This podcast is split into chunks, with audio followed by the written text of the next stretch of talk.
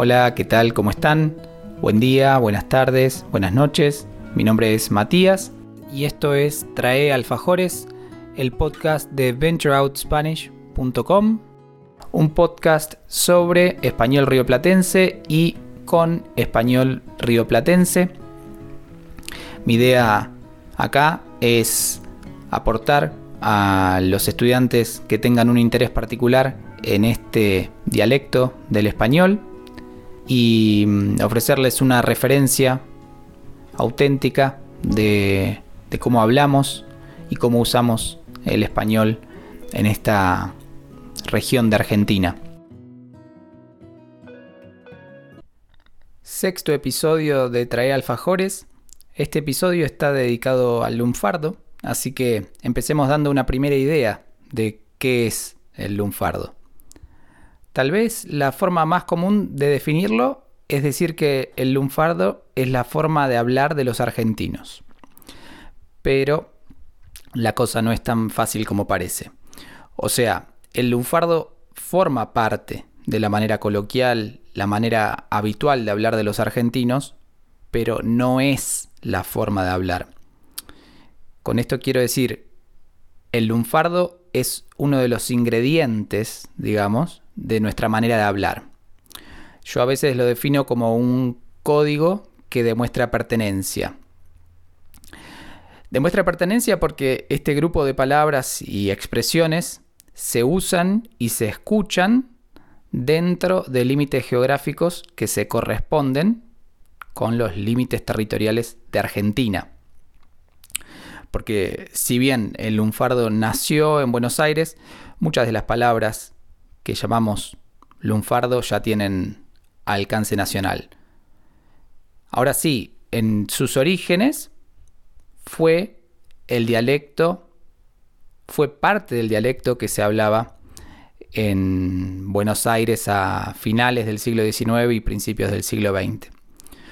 Fue surgiendo como resultado de, de las grandes olas de inmigración italiana, especialmente, que fueron llegando a Buenos Aires y de cómo esos inmigrantes italianos fueron aportando sus dialectos, porque no existía un italiano, sino muchos dialectos de diferentes regiones de Italia.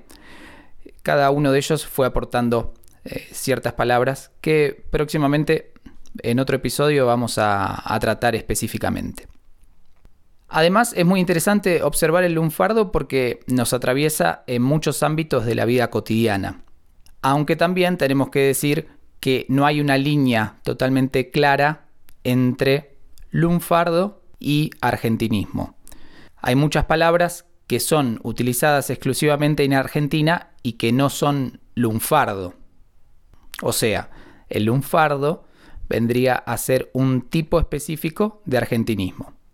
Pibe para joven, laburo para trabajo, quilombo para problema o desorden, o gil para tonto son palabras del lunfardo, pero virome para bolígrafo, batata para boñato, nafta para combustible o colectivo para bus son argentinismos. Hay quienes dicen que lo que sigue surgiendo hoy en día no es lunfardo sino neo-lunfardo. Ese lunfardo originario es el que suena a tango para nosotros, para los argentinos pero con el correr del tiempo muchas de las palabras de esos tangos se perdieron o, se fueron diluyendo en su uso y ya no se escuchan prácticamente. En mi opinión, lunfardo es un grupo de palabras que está en transformación permanente, no un grupo de palabras que fueron aisladas y que no puede ampliarse. Otra cosa interesante que quería mencionar tiene que ver con el origen de la palabra lunfardo. La palabra lunfardo viene de una deformación de la palabra lombardo. Lombardo tiene dos sentidos. Uno, como gentilicio, significa proveniente de Lombardía, una región de Italia. Y el otro se asocia a ladrón. Y esto viene de que los primeros banqueros de Europa eran lombardos. Y bueno, ustedes saben lo que se dice de los bancos. A fines del siglo XIX, lo que hoy llamamos lunfardo se percibía como la jerga de la mala vida o una forma inculta del español. Lo asociaban a la delincuencia, a la prostitución, al alcohol, las apuestas. En ese momento existía la idea de que el lunfardo era un dialecto de poco prestigio. Pero claro, esa es también la época en la que se discutía si el español de España era la referencia para el español en el continente, ¿no? Claramente hoy ya no funciona de esa misma manera. Al, ser un código, como decía antes, en todo caso tenemos la capacidad de adaptar nuestras palabras según con quién estemos hablando. El tango fue el principal vehículo del lunfardo hacia la cultura popular, porque al ser incluidas en las letras de muchos tangos, muchas palabras que se consideraban incorrectas fueron legitimadas. Y después, lamentablemente, censuradas por los militares que gobernaron Argentina en la década del 30. Y mm, lo último que quería mencionar es que, obviamente, para hablantes de español no nativos y en general para hablantes no nativos de cualquier idioma, lo idiomático, lo que tiene que ver con el uso no transparente de palabras o con el uso de expresiones no demasiado claras, suele ser un poco como el nivel ninja. Si alguien en Argentina te pregunta, che, ¿qué onda el laburo nuevo? Y sabes que el laburo es trabajo, no vas a tener demasiado problema en responder. Pero si viene un amigo y te dice, estoy para atrás, boludo, ando enroscado con una flaca de laburo y con mil quilombos de plata, ¿me haces la dos? Tal vez ahí se complica un poco el partido.